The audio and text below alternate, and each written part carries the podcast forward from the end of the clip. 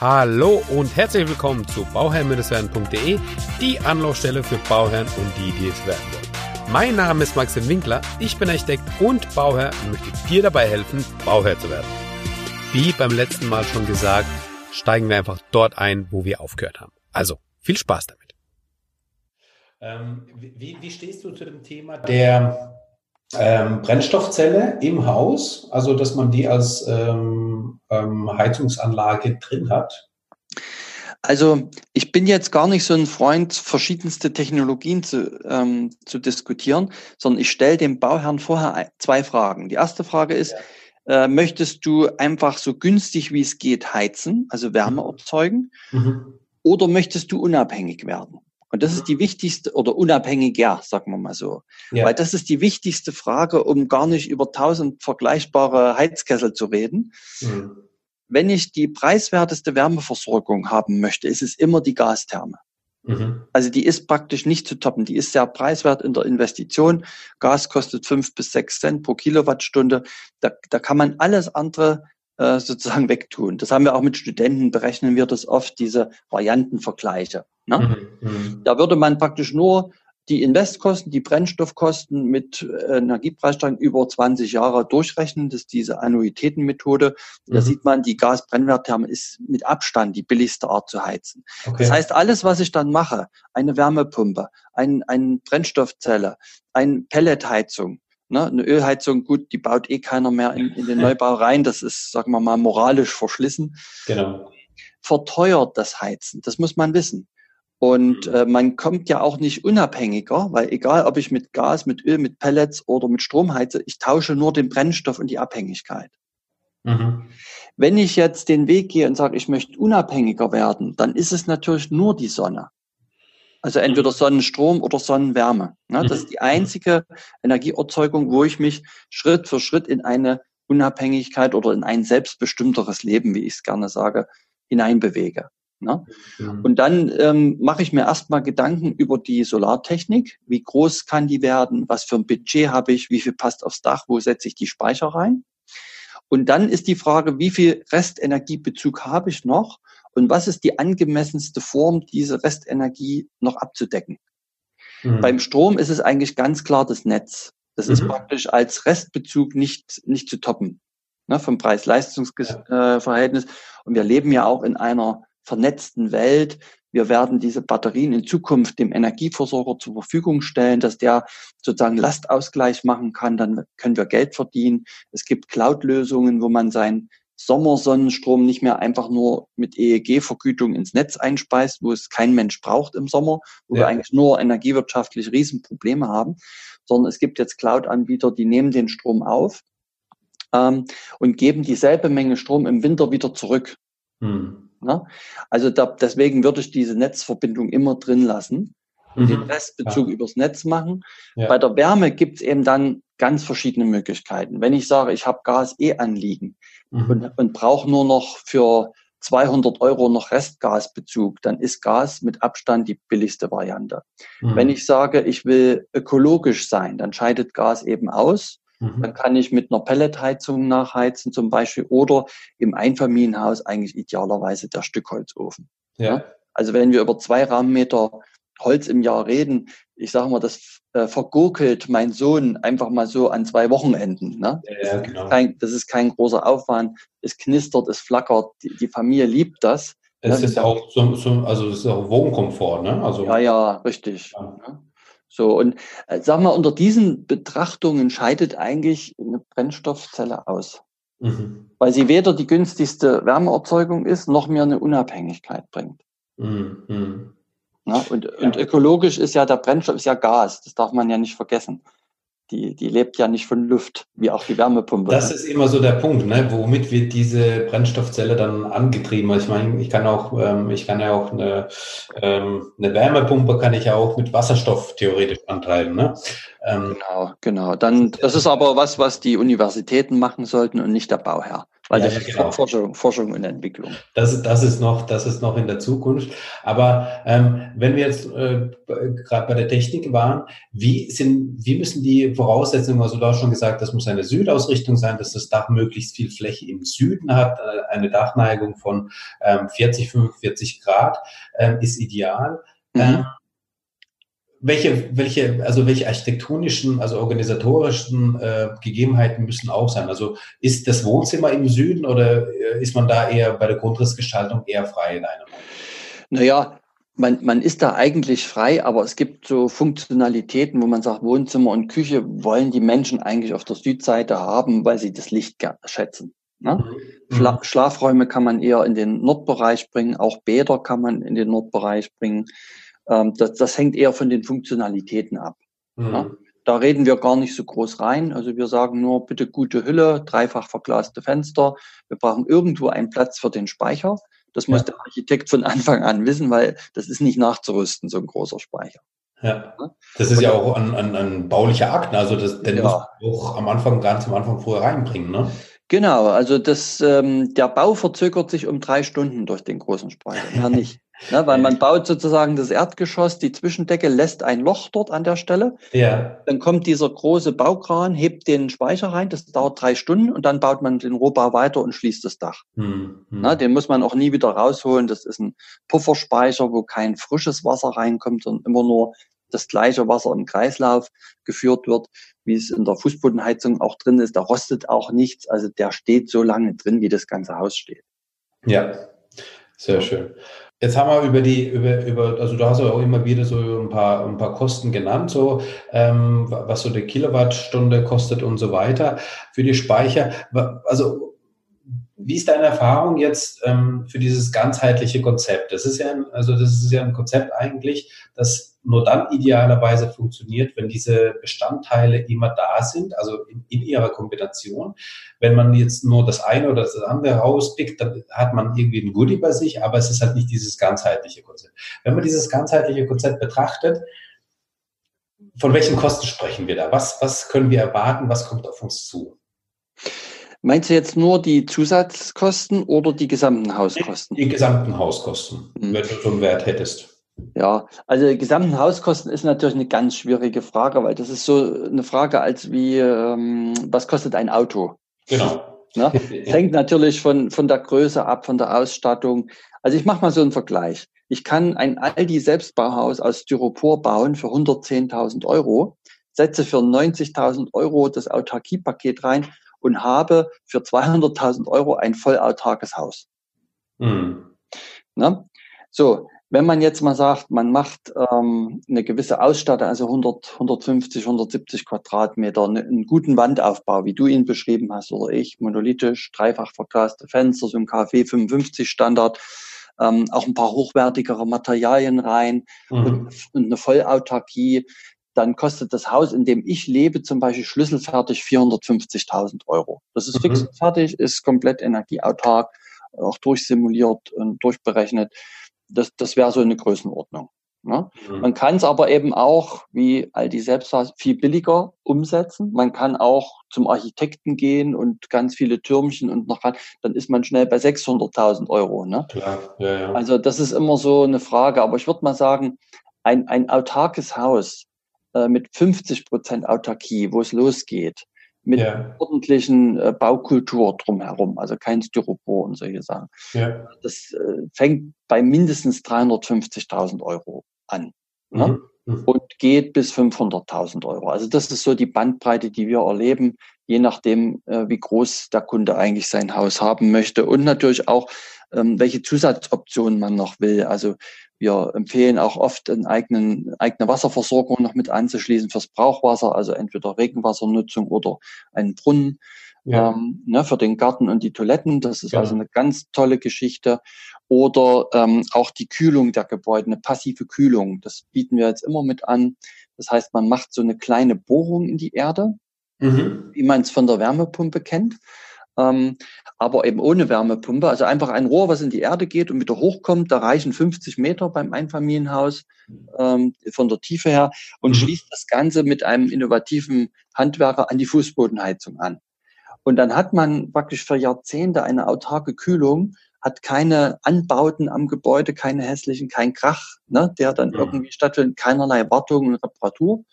Ähm, und es wirkt passiv, deswegen passive Kühlung. Und das genießen wir hier in den Häusern. Also das sind im Sommer immer fünf Grad weniger als bei unseren Nachbarn im Gebäude.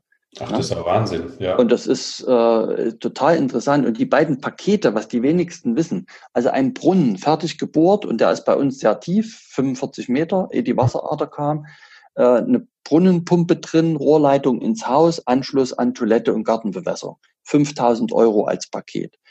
Ähm, die Kühlung mit der Bohrung, ne, 50 Meter, Anschluss an die Fußbodenheizung auch etwa 5000 Euro. Ja. Wenn das die meisten Bauherren wüssten, es würde fast jeder machen. Ne? Nur ja. die Bauherren wissen es in der Regel nicht. Und es ist natürlich auch schwierig, gerade Fertighausfirmen lassen in der Regel keinerlei Sonderoptionen zu. Oder sie sagen, Kunde, du musst dich komplett selber drum kümmern und äh, ne, aufpassen mit der Garantie und so weiter. Genau. Aber ich kann, ich kann das nur empfehlen. Also eine gewisse Grundautarkie in der Energie und ähm, das Thema Kühlung und Wasser unbedingt mit einzubinden. Das ist, äh, also das ist ja echt sehr, sehr spannend. Das sind genau solche Sachen, die ähm, einfach, aber sehr effektiv sind, also so, so einen Brunnen zu bohren. Das heißt, du bohrst ja einfach einen Brunnen, gut, das funktioniert jetzt nicht bei felsigen Grundstücken und so weiter und so fort, klar, aber in der Regel passt es ja. Ähm, du bohrst ja einfach deinen eigenen Brunnen, den man so sozusagen in, in, in, für den Garten vielleicht sowieso bräuchte oder machen. Mhm. Ne? Mhm. Mhm. Dieses Wasser nutzt man dann äh, im Gebäude für ähm, Genau, für die Toilettenspülung genau. und macht sein Gartenwasser damit an. Man muss natürlich, das ist in jedem Bundesland anders. Ich kann jetzt nur mal für mein Bundesland Sachsen sprechen. In Sachsen kann man Brunnen bohren, braucht keine Genehmigung, sondern muss den Brunnen hinterher nur anzeigen. Ja. Es, es gibt aber auch Bundesländer, wo es regelrecht verboten ist. Hm. Ja, ja, genau. Also, das, also da einfach mal in die Landesbauordnung schauen und genau. Genau. Geregelt ist, ja. Und da geht man am besten zu einer Firma, die sich so mit Wärmepumpenbohrungen beschäftigen, weil die machen meistens beides. Die machen die Bohrung, um zu heizen und zu kühlen in der Erde mhm. und die machen auch die Brunnenbohrung. Und die können sofort sagen, ob ein Brunnen zulässig ist oder nicht. Also das ja. findet man schnell raus oder man guckt im Internet nach. Und, und das, was du jetzt auch nochmal angesprochen hast, eben das, das mit der passiven Kühlung, das ist ja dann sozusagen die, ähm, also auch eine, eine Leitvariante der Geothermie. Ne? Also du, du nutzt es einfach für die Kühlung und ähm, ist, ist ja dann auch sehr spannend. Ja, ja, ja, ja, genau. Aber eben ohne die Geothermie und genau, ohne die genau. Wärmepumpe. Ne? Genau. Ja? Also ganz simpel, ganz einfach eigentlich gemacht. Und ja. Das ist, das ist, etwas, wo ich sage, wow, das ist ja echt super, also sowas. Ne? Mhm.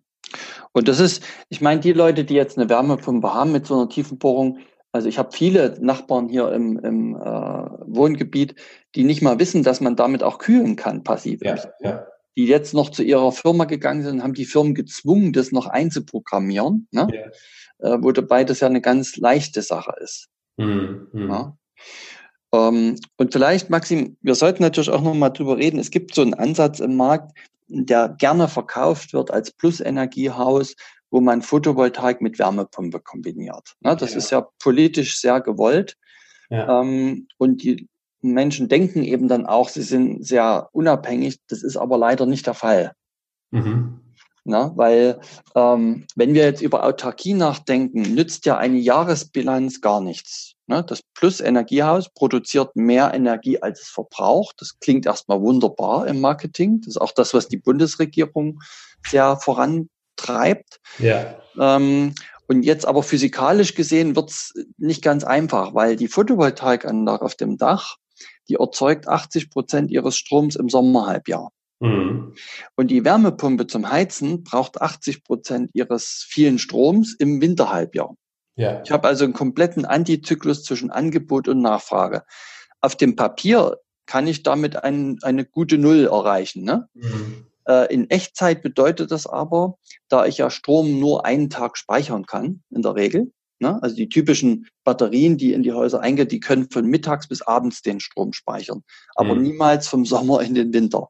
Ja, ja, ja, äh, bedeutet dann für den Bauherrn, dass er den vielen Strom, den er mit der Wärmepumpe im Winter braucht, fast komplett aus dem Netz zieht. Ja, genau. Zu, zu in Zukunft steigenden Preisen. Also die werden ja im Winter steigen und nicht im, im Sommer. Ne? Ja. So. Und das ist halt eine Variante, das kann man machen, ähm, aber es führt eben nicht zu den gewünschten Autarkiequoten, warum Bauherren eigentlich dann in sowas investieren. Danke dir, dass du das so deutlich und in dieser Art und Weise ansprichst. Ich habe es auch schon mal in einer Folge zu Wärmepumpen so gesagt. Ähm, ich bin da absolut deiner Meinung. Ähm, viele sind sich dessen einfach nicht bewusst. Also und ich sage genau. hey, Wärmepumpe ist schön und gut. Ähm, wenn ihr eine macht, dann setzt euch damit auseinander und schaut euch an, wie die funktioniert. Ja, genau. also, dass, dass, dass, man, dass, man, dass man bewusst die Entscheidung fällt, okay, ja, ich weiß, im Winter habe ich dann ein paar Monate, wo ich dann eben den Strom einkaufen muss, weil die Photovoltaikanlage einfach äh, ja, keine Sonne hat. Ja, das Ge genau, genau. Und, und, und das ist aber die Masse des Jahresstroms ist eben im Winter. Ja. ja. das ist also dann nicht ein bisschen. Ja. Und wir haben das nochmal auch sprachlich, wir nennen das die saisonale Illusion.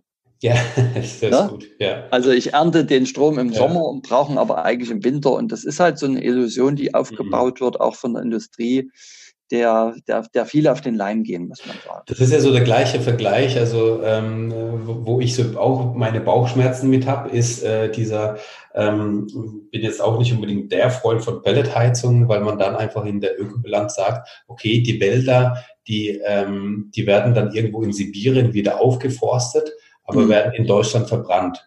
Ähm, wo ich dann sage, ja gut, aber der Vergleich funktioniert nur dann, wenn das wirklich global betrachtet wird. Wenn man das wirklich nur auf Deutschland betrachtet, dann äh, wird es schon wieder schwierig. Ne?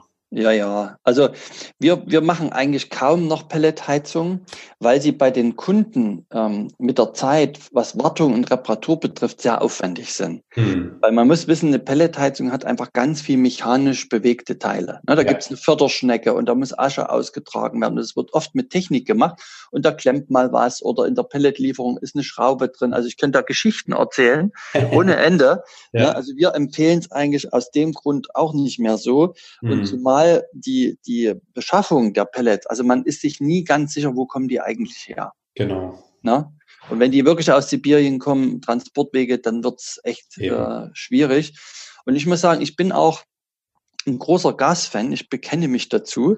Okay. Äh, wenn, wenn man also viel Sonne nimmt und ein ganz kleines bisschen Gas, ist die Ökobilanz unterm Strich oft besser als bei einer Pelletheizung oder Wärmepumpe. Ne? Mm, genau. Und man muss auch wissen, das Gasnetz wird in Zukunft viel grüner. Ja, ja, ja, Also das ist jetzt noch Putin und Trump und wird dann in Zukunft abgelöst durch, ähm, wie soll ich sagen, grünes Gas, also Power to Gas nennt man das, mhm. wo aus dem vielen Überschussstrom, den wir ja im Moment wegschmeißen oder negativen Börsenpreis verschenken mit Geld dazu, mhm. äh, daraus wird man in Zukunft dezentral künstliches Erdgas herstellen, also Wasserstoff oder, oder künstliches Erdgas. Mhm. Und dann mhm. können wir die Netze alle nutzen. Dann können wir plötzlich Strom über längere Zeit auch saisonal speichern. Mhm. Dann wird's nämlich spannend. Also dann kann ich auch mit den Gasnetzen eine Energiewende voranbringen und nicht nur mit den Stromnetzen. Ja, ja. Das, ist auch, das, natürlich, das ist natürlich sehr interessant. Ja, ähm, Timo, ich ähm, merke gerade so, ich, ich würde noch gern ähm, so ein bisschen in die Geschichte gehen. Also du, du, du sagst ja auch, man, wir, wir müssen die Geschichte verstehen, um für die Zukunft gewappnet zu sein. Ähm, lass uns aber, bevor wir das nochmal machen, nochmal ganz kurz über, über die Zukunft äh, sprechen. Wo siehst du die Entwicklung hingehen? Ähm, wo siehst du die, das Bauen in zehn Jahren? Sind wir, ähm, werden wir alle drei, vier Jahre äh, neue Regeln bekommen, die wir uns halten müssen?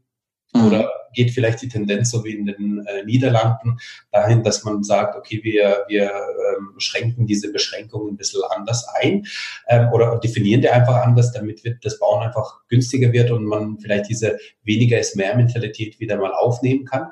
Ähm, also äh, wie, wie, ist da deine Meinung dazu? Mhm. Vielleicht in 10, 15, 20 Jahren? Ja, das ist ein sehr komplexes Thema. Also zum einen merken wir bei den Bauherren, wenn die an Zukunft denken und das bauen, dass plötzlich ganz neue Motive eine Rolle spielen. Mhm. Also da geht es eben um Lebensqualität. Ne? Ich will die mhm. Wohnung warm haben, Licht brennen lassen, Auto fahren mit gutem Gewissen. Es geht um unabhängig sein. Ne? Mhm. Wo man auch viel falsch machen kann, wie wir jetzt in unserem Interview gemerkt haben. Es geht um Sicherheit und es geht vor allen Dingen vielen Menschen um die Altersvorsorge. Das ist eigentlich das, was unsere äh, Kunden am meisten antreibt. Die sagen, jetzt habe ich einen Job, jetzt habe ich Geld, jetzt kann ich den Kredit abzahlen, ich nehme etwas mhm. mehr auf, ja. um meine Ausgaben im Alter zu senken.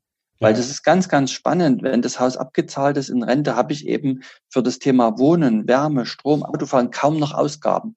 Ich muss diese Ausgaben nicht mit zu versteuernden Einkommen äh, generieren. Ja. Also wir machen auch viel mit Banken, die das jetzt als neue Altersvorsorge auch anbieten. Und das ist natürlich ein großer Treiber auch für das zukünftige Bauen. Wir müssen also gucken, zum einen, wie kann Bauen preiswerter gemacht werden? Also es ist ein Riesenthema. Das sind Baupreise, die sind nicht mehr normal. Das ist mhm. dekadent. Ja. Und da gehören zum einen natürlich die vielen Verordnungen und ne, Brandschutzsensoren und jetzt noch CO-Sensoren und was da alles dazukommt und TÜV-Untersuchungen. Also das muss sich vereinfachen, mhm. weil wir, wir müssen mal sagen, in Europa ist unsere Energieeinsparverordnung, die NF, die sorgt für Häuser, die sind die sparsamsten Häuser in ganz Europa. Mhm. Also, also, hier jetzt noch mehr äh, weiter zu gehen, ähm, macht aus oder ergibt aus dieser Theorie des abnehmenden Grenznutzen eigentlich gar keinen Sinn mehr. Ja, ja. es geht darum, wir lassen die Höhlen jetzt so, wie sie sind. Äh, kann man ein bisschen besser machen. Also ich würde KfW 55 zum Standard machen, dass wir so kurz über dem Passivhausniveau schweben. Mhm. Und dann würde ich eher in diese Eigenerzeugung mit Energie gehen, gesetzgeberisch, dass die Häuser wirklich einen größeren Teil ihres Energieverbrauchs selber erzeugen, speichern und zur Verfügung stellen. Ne, das ist das eine. Mhm. Zum anderen brauchen wir natürlich auch neue Baumethoden. Also ich rede mal von Ziegelrobotern, ich rede von 3D-Druck, ne? ich rede im Holzbau von, von sehr stark vorgefertigten Elementen in den Werken. Ne? Also diese Automatisierung, die muss in den Baubereich hineinkommen. Wir bauen viel zu teuer in Deutschland. Ja. Ne? Und ähm, das Dritte, was die Zukunft sehr stark beeinflussen wird, ist ähm, die Entwicklung in eine nahe Null-Grenzkostengesellschaft. Mhm. Also wir haben praktisch ähm, Effizienzsteigerungen, die äh, wir noch nie in der Geschichte der Menschheit erlebt haben. Und das gucke ich mir ja sehr genau an, indem ich eben zum einen archäologische Ausgrabungen mache. Ich bin Hobbyarchäologe und gucke mir an, wie ist das bei den Pyramiden gelaufen, wo die die neuen Bewässerungssysteme eingeführt haben und dann stellt man fest, Disruption ist schon tausende Jahre alt, ne? also neue mhm. Geschäftsmodelle. Also ich gucke mir das an und ich fahre auch in Silicon Valley, schaue mir dort an, wie die Zukunft angeblich sein wird. Ja. Und man merkt eben durch diese Effizienzsteigerung, 3D-Druck, Digitalisierung, äh, Internet der Dinge, all das, was auch die Bauherren jetzt spüren, was aus allen Bereichen kommt, wird der Wirkungsgrad von dem, was wir tun, immer besser. Mhm. Und ähm, wir gehen davon aus, dass gerade Solarstrom zum Beispiel dort eine, eine Riesenbedeutung bekommen wird, weil diese Module so billig äh, von den großen Fabriken rauskommen, mhm. dass man davon ausgehen kann, dass 2030, das ist in zehn Jahren, ja. ähm, der Solarstrom von einem Einfamilienhausdach etwa noch ein bis zwei Cent pro Kilowattstunde kosten wird. Mhm. Das muss man sich mal auf der Zunge zu gehen lassen. Mhm. Ja? ja? Und da kann man praktisch sagen, fast von einem epochalen Wandel sprechen, äh, dass also was meint es? Ich würde sagen, eine Ökonomie des Überflusses löst die auf Knappheit gegründete ab. Mhm. Na, also wir haben bisher immer gesagt, wir müssen uns einschränken, sparen, immer mehr Effizienz. Und jetzt kann man eigentlich sagen, stopp an der Stelle, es reicht. Jetzt geht es eigentlich darum, die Energie, die zu Grenzkosten nahe Null in Zukunft da sein wird, die ist mhm. einfach da. Ne? Ein bis zwei Cent ist ja praktisch kein Geld mehr. Ja. Und wenn dann die Batterien noch besser werden in den nächsten zehn Jahren und preiswerter, ja. dann ist es praktisch möglich, dass sich Häuser in Zukunft größtenteils selbst mit Energie versorgen. Die brauchen dann keinen Netzbezug mehr großartig. Ne? Mhm. Die können sich auch untereinander dann austauschen, in Communities gehen, untereinander den Strom mit dem Nachbarn handeln. Das wird alles möglich sein. Ne? Mhm. Und deswegen wird, denke ich, die, die Zukunft des Bauens einmal von der Automatisierung bestimmt sein, von dem Lebenszyklus. Wir müssen also viel mehr auf den Lebenszyklus achten. Mhm. Und sie wird natürlich von einer Überflussgesellschaft bestimmt sein, wo Energie im Überfluss da ist. Zumindest im Einfamilienhaus. Der Mieter ist wieder eine ganz andere äh, Sache. Ja, Spannend, sehr, sehr spannend. Da, da, freue ich mich natürlich auf die Zukunft und bin da echt gespannt, ähm, wie sich entwickeln wird. Ich, ich sehe es ähm, ähnlich, ja, dass, dass wir eigentlich ähm, nicht noch eine stärkere Regulierung brauchen, sondern einfach, ähm, ja, ähm, so gewisse Freiheiten muss es einfach braucht es einfach, weil das, was du auch angesprochen hast, ne, die, die, die Sicherheit für die Zukunft, für die, für die, für die, die Vorsorge, für das Rentenalter.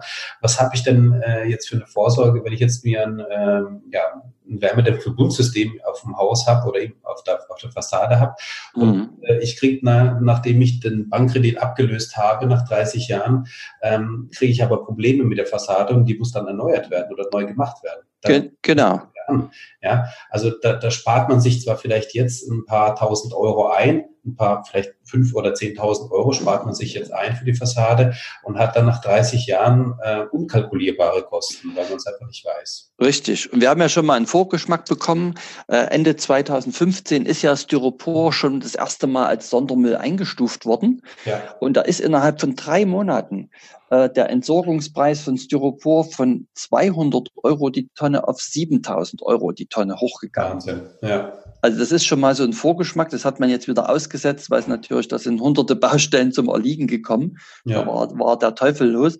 Aber das wird ja wiederkommen. Da ist ja dieser Brandhemmer drin, ne? HBCD, genau. diese Brummverbindung. Und das wird wieder hochpoppen. Und das sind also extreme Folgekosten, die im Moment da noch gar niemand abschätzen kann. Ne? Ja. Und du, du, hast ja, du hast ja auch schon, ähm, es ist kurz angesprochen, du, du machst auch, du bist Hobbyarchäologe, das finde ich auch sehr, sehr spannend. Du ähm, bist dabei, ähm, äh, Pyramide, eine Pyramide zu, also archäologisch zu begleiten, in, in Europa aber, ja, das mhm. sicherlich viele nicht. Ähm, und wie, wie, sag mal kurz vielleicht dazu nochmal was, wie ist da der Stand und was kannst du ähm, aus dieser Geschichte mitnehmen? Also man hat ja ähm, sozusagen auf dem alten Äquatorgürtel um die ganze Welt herum Pyramiden entdeckt. Und mhm. viele kennt man ja schon in Ägypten, in Mexiko und so weiter. Und jetzt kommen eben die ersten Entdeckungen auch in Europa auf den Tisch. Mhm. Das ist nicht so einfach, weil das oft völlig zugewachsene Berge sind. Die kann man also nur mit Georadar dann auch erstmal vorsondieren. Dann sind natürlich immer die politischen Verhältnisse äh, nicht so einfach. Also in Bosnien zum Beispiel hat die Politik überhaupt kein Interesse, weil sie verstritten ist und äh, korrupt, mhm. Unterstützung zu geben.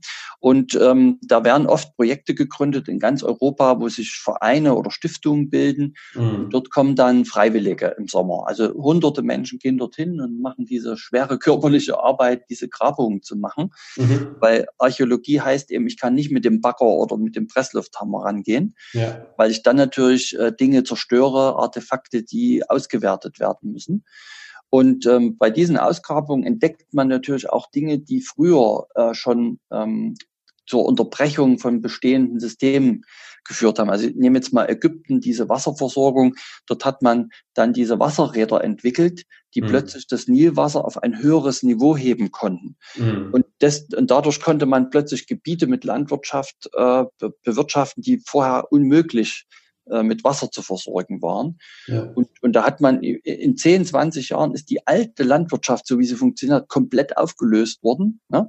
und durch eine neue, viel effizientere, mit viel mehr Produktion von Nahrungsmitteln abgelöst worden. Und das ist, das ist also unglaublich. Und dasselbe passiert ja heute äh, auf der digitalen Schiene mit Uber ne, und so weiter. Ja. Man kennt das ja. Also das ist ein Vorgang, den gibt es schon tausende Jahre alt. Und ich denke, man kann als Bauherr oder auch als Unternehmer äh, sehr gute Entscheidungen in der Gegenwart fällen, wenn man sich mit Geschichte beschäftigt und mit der Zukunft. Also mit mhm. beiden. Mhm. Ja? Und gerade ein Haus steht ja für viele Jahrzehnte. Ja. Und dort muss ich wirklich gucken, wie haben unsere Großeltern gebaut. Das finde ich total faszinierend und spannend. Ja. Ja. Die eben dicke Wände genommen haben, über diese Speichermasse äh, sehr, sehr viel abgefedert haben. Ähm, und natürlich in Zukunft auch schauen, Energieversorgung ne, mit Solartechnik, E-Mobilität, wo dann ganz äh, moderne Elemente wieder mit dazukommen. Und das ist eigentlich das Spannende, so diese Mischung aus analogen und digitalen ähm, Erkenntnissen.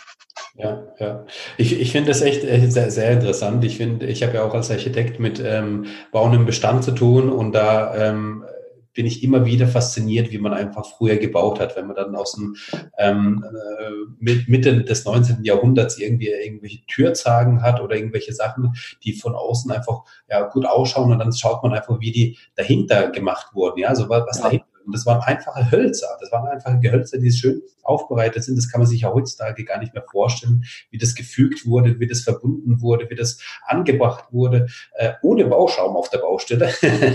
ja. So Sachen, wo ich denke, ähm, da, da lohnt sich der Blick nach hinten, um einfach ähm, wieder sich zurück zu besinnen und zu sagen, okay, weniger ist mehr und was können wir dann das für die Zukunft aufnehmen. Richtig, richtig. Super, Timo. Also ich, ähm, die Zeit ist jetzt verrannt. Äh, ich habe sehr, sehr viel Spaß gehabt. Ich habe sehr viel lernen können. Ich hoffe, die, die oder bin überzeugt, die Bauherren auch. Ähm, wenn man jetzt noch mal von dir noch mal ein bisschen mehr was hören möchte, wo kann man dich äh, erreichen? Wo sieht man mehr von dir? Ähm, wie kommt man mit dir in Kontakt, wenn nötig? Ja, also das Einfachste wäre über äh, meine Website mhm. www.timo-leukefeld.de mhm. oder auch über unser Autarkie-Team www.autarkie.team. Also mhm. die beiden Webseiten, dort findet man eigentlich ganz viel Informationen, Anregungen, auch unsere Kontaktdaten, wie man mich erreichen kann. Und ähm, ich beantworte sehr gerne E-Mails, weil ich viel unterwegs bin. Mhm. kann man sich auch dann äh, auf ein Telefonat vereinbaren. Sehr, sehr schön. Freut mich wirklich sehr. Ich packe natürlich alles in die Show Notes, damit man einfach mit einem Klick zu dir findet. Und ja, ich bedanke mich für deine Zeit. Ich bedanke mich für deine, für dein Wissen. Ich wünsche dir auf deinem weiteren Weg alles, alles Gute, viele energieautarke Häuser ähm, und, und alle, alle Ziele, die du dir gesetzt hast, dass du die auch erreichst. Da, danke gleichfalls, Maxim. Danke dir. Mach's gut. Tschüss. Ciao.